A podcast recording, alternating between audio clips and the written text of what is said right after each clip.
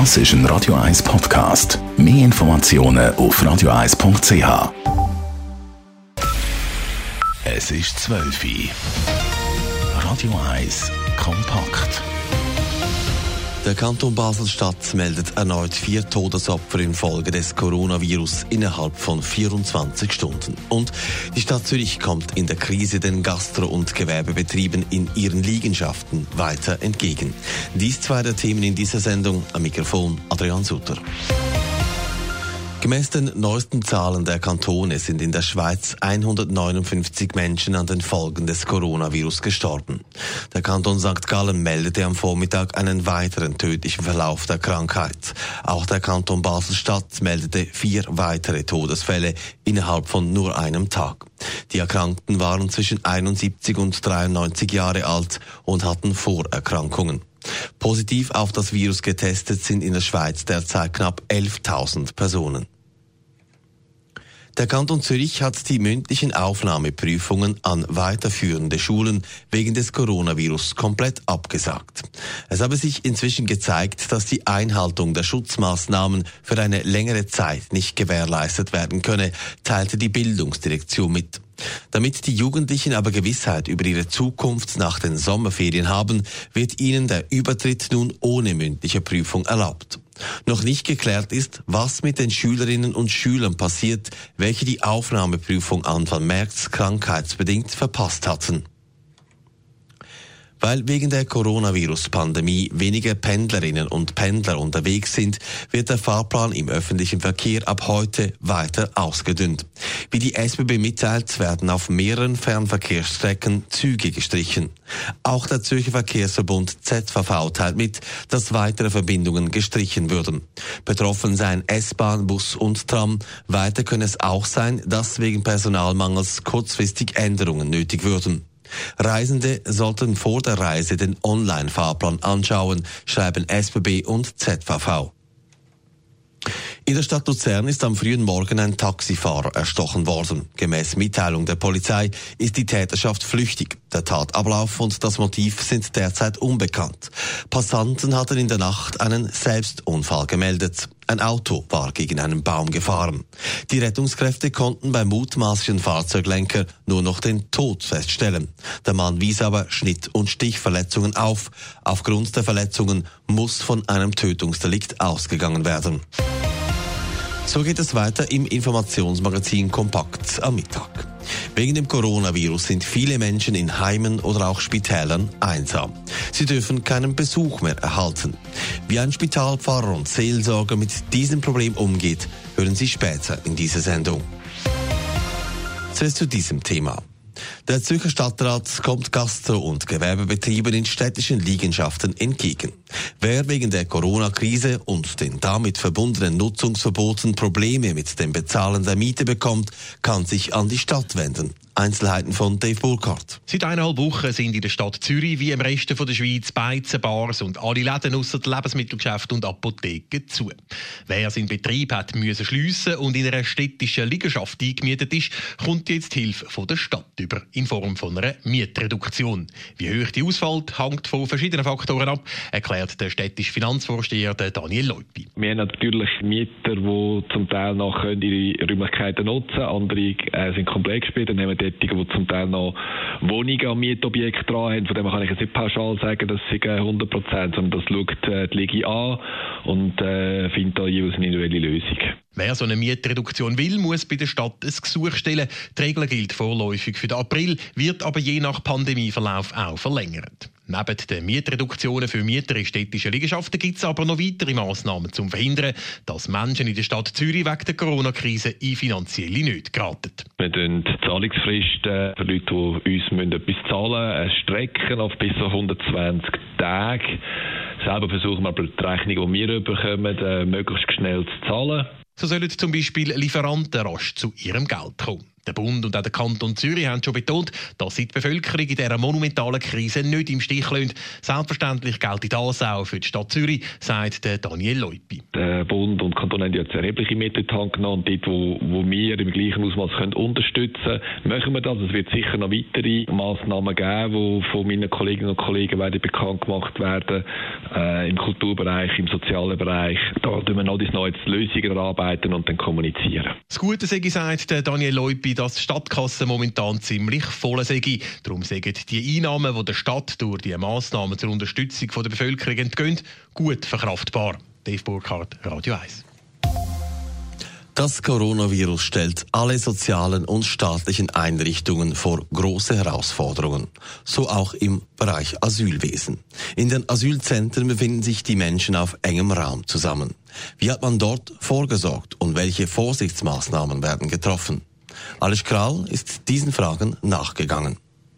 Im zürcherischen Adliswil ist eine Frau aus Syrien im Durchgangszentrum positiv aufs Coronavirus getestet worden. Die kantonale Sicherheitsdirektion betont zum Bericht im 20 Minuten, man habe die Situation absolut im Griff. Die Frau und ihre Familie sind separiert worden. Gerade in Einrichtungen, wo Menschen sehr dicht aufeinander sind, könnte ein Coronavirus-Herd schlimme Folgen haben. Auch in den Bundesasylzentren hat es schon positive Corona-Tests gegeben. Laut der Sprecherin vom Staatssekretariat für Migration, Katrin Schmitter, ein knappes Dutzend. Bei den Asylsuchenden, aber auch beim Personal. SEM ist für den Betrieb der Zentren verantwortlich. Da hat man als erstes mehr Raum geschaffen und eine Teilstilllegung der Zentren vom letzten Herbst wieder aufgehoben. Das heißt, wir haben mehr Räume geschaffen, damit ähm, die Asylsuchenden auf mehr Zimmer können verteilt werden und haben ähm, so in einer kurzen Frist eine Kapazität von 4000 Plätzen können schaffen. Bis im Sommer kann man die Kapazität auf 5000 Plätze aufschrauben. Aktuell sind in den Bundesasylzentren 2200 Asylsuchende. Personen, die infiziert sind, die können aber isoliert werden. Auch bei der ORS, der Organisation, wo Asylzentren betreibt, weiß man um die schwierige Situation. Der Lutz Hahn, Medienverantwortliche, sagt, die grösste Herausforderung sei, dass die Leute Distanz einhalten. Die Verhältnisse in den Unterkünften sind eben sehr speziell. Da leben Menschen auf engem Raum zusammen und umso wichtiger ist es dort immer und immer wieder darauf hinzuweisen, Leute, haltet Abstand, auch wenn es euch schwerfällt. Leute, bleibt in euren Zimmern, auch wenn ihr das anders gewohnt seid. Aber letztendlich eben nur durch das Einhalten wirklich dieser Maßnahmen kann auch dort entsprechend auch das Ansteckungsrisiko vermindert werden. Information sei da zentral. Und sie muss auch zugeschnitten sein auf Menschen aus den verschiedensten Kulturkreisen. In den Bundesasylzentren wird um Kommunikation groß geschrieben, betont Katrin Schmidt vom Staatssekretariat für Migration. Wir arbeiten aber auch mit Plakat äh, und Videos, wo wir den Asylsuchenden zeigen. Ähm, die Informationsmaterialien vom BAG, die sind mittlerweile in 15 Sprachen übersetzt worden. Und man appelliert immer wieder auch an die Selbstverantwortung der Menschen, sich selber und auch die anderen zu schützen. Alles Karl, Radio 1. Das aktuelle Alleinsein ist für viele Menschen eine Belastung. Personen in Spitälern und Altersheimen fällt die Isolation noch etwas schwerer. Ihnen fehlt auch die seelische Unterstützung. Große Spitäler verfügen zwar über einen Spitalpfarrer, der noch in die Spitäler zugelassen ist, ansonsten bleibt die Seelsorge aber aus. Sabrina Markolin hat mit Pfarrer Willi Honecke gesprochen. Er ist seit bald 27 Jahren reformierter Pfarrer im Bauma im Zürcher Oberland. Willi Honecke, Sie sind selber Pfarrer, häufig in Alters- und Pflegezentren unterwegs, auch in Spitälern. Wie erleben Sie die aktuelle Corona-Situation? Wie ist das für Sie als Pfarrer? Es ist einfach sehr schade, dass man die Leute nicht mehr besuchen kann. Man kann ihnen nicht mehr gegenübertreten. Und äh, im Spital ist es sowieso jetzt absolutes No-Go, dort herzugehen. Und aber jetzt seit dem Pflegeheim seit äh, zehn Tagen ist das jetzt absolut nicht mehr möglich. Das ist sehr schade. Sie haben gesagt, Sie haben teilweise mit Personal geredet aus diesen Alters- und Pflegeheimen. Was ist das für ein Austausch gewesen? Was kommen Sie da mit über? Wie geht es diesen Leuten? Den Leuten selber geht es soweit gut, aber sie sind ja quasi dauernd unter dem Beobachtungsdruck, dass dann in ihrem Heim ja nichts passiert. Also ich meine, das ist ja eigentlich auch etwas sehr Unfaires, wenn man wie erwartet von außen in einem Heim darf niemand angesteckt werden. Das kann das Personal letztlich ja nicht verhindern. Und das tut sie natürlich selber sehr unter Druck setzen. Und sie wissen ja nicht, wo der Virus rum ist und kein Mensch kann den Häuf halten. Sie haben gesagt, Sie können jetzt die Leute nicht mehr besuchen. Was glauben Sie, fehlt da am meisten? Ist es der Austausch? Ist es eben ein einfaches Handschütteln? Was ist jetzt eben nicht mehr möglich, wo die Leute jetzt extrem fest brauchten? Also die, die eine eigene Familie haben, das wäre wahrscheinlich nichts schöner, als die könnten ihren Enkel oder ihre Enkelin sehen. Das geht nicht mehr. Und auch sonst die Leute können ihnen nicht mehr geben. Was eine Berührung vom Körper bedeutet für einen Menschen, der vielleicht gar nicht mehr viel von dem hat, das ist wirklich etwas Schlimmes, wenn das einfach auch noch fehlt. Wenn alle nur noch auf Distanz gehen. Eben Besuche sind nicht mehr möglich und trotzdem, Ihre Kirche, die bietet neu auch ein Online-Angebot an. Vielleicht können Sie da mal erläutern, wie das genau abläuft. Ja, wir haben dann einfach ganz schnell versucht, etwas auf zu stellen. Innerhalb von ein paar Tagen haben wir jetzt einen Sonntagsgottesdienst. Den kann man über die Homepage jetzt schauen, wird vorher aufgenommen ist zugänglich. Jeden Tag gibt es eine kleine Tagesbesinnung von etwa drei Minuten, wo ich etwas Kurzes sage. Und jetzt zusätzlich machen wir noch für die Altersheim einfach einen Altersheim-Gottesdienst, wo alle zwei Wochen dann ein neuer kommt. Und die Altersheimleitungen sehr freuen, wenn sie den einfach können zeigen, laufen lassen und die Leute dürfen dort schauen. Jetzt sind wir gespannt auf die Rückmeldungen.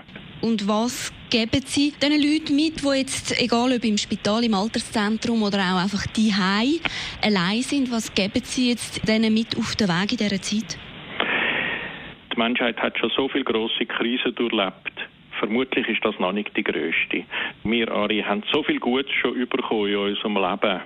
Und jetzt haben wir etwas vom Schweren, wo in anderen Ländern, was Krankheit angeht, der Dauerzustand ist, ist bei uns jetzt einmal eingetroffen. Und dass man das auch ein bisschen sieht in dem Zusammenhang und jemand mal jemand sagt, ja, Sie haben eigentlich recht. Sabrina Marcolin im Gespräch mit dem reformierten Pfarrer Willi Honecker. Radio 1 Börse wird Ihnen präsentiert von der Toyota Lexus Schlieren. Jetzt mit dem brandneuen Lexus UX 250k. An der Börse in Zürich steht der Swiss Market Index bei 8.877 Punkten. Das ist ein Minus von 1,2 Prozent. Zu den Devisen. Der Euro wird gehandelt für 1 Franken 0633 und der Dollar kostet 97 Rappen 33. Radio 1 Wetter. Das Wetter mit Cedric Sütterlin. Von Südosten her ziehen zum Mittagszeit immer dichtere Wolkenfelder auf, die verdecken die Sonne zeitweise. Am späteren Nachmittag gibt es aber vermehrt wieder sonnige Abschnitte. Die Temperaturen erreichen Höchstwert von 9 bis 10 Grad, das bei einer zeitweise noch schwachen bis mäßigen Beise. In der kommenden Nacht ist es weitgehend klar, so kann es abkühlen bis morgen Morgen auf minus 1 bis 0 Grad. Morgen am Freitag könnte es am Morgen lokal ein paar Hochnebelfelder haben, was sich aber schnell auflösen. Ansonsten starten wir schon mit viel Sonnenschein in den Tag. Auch tagsüber dominiert weiterhin die Sonne. Höchstens ein paar Schleierwolken ziehen ab und zu vorbei und Richtung Berge bilden sich Quellwolken. Temperaturen erreichen morgen den Höchstwert von 13 Grad. Radio 1 Verkehr wird Ihnen präsentiert von der Franz AG. Das ist ein Radio 1 Podcast. Mehr Informationen auf radio1.ch.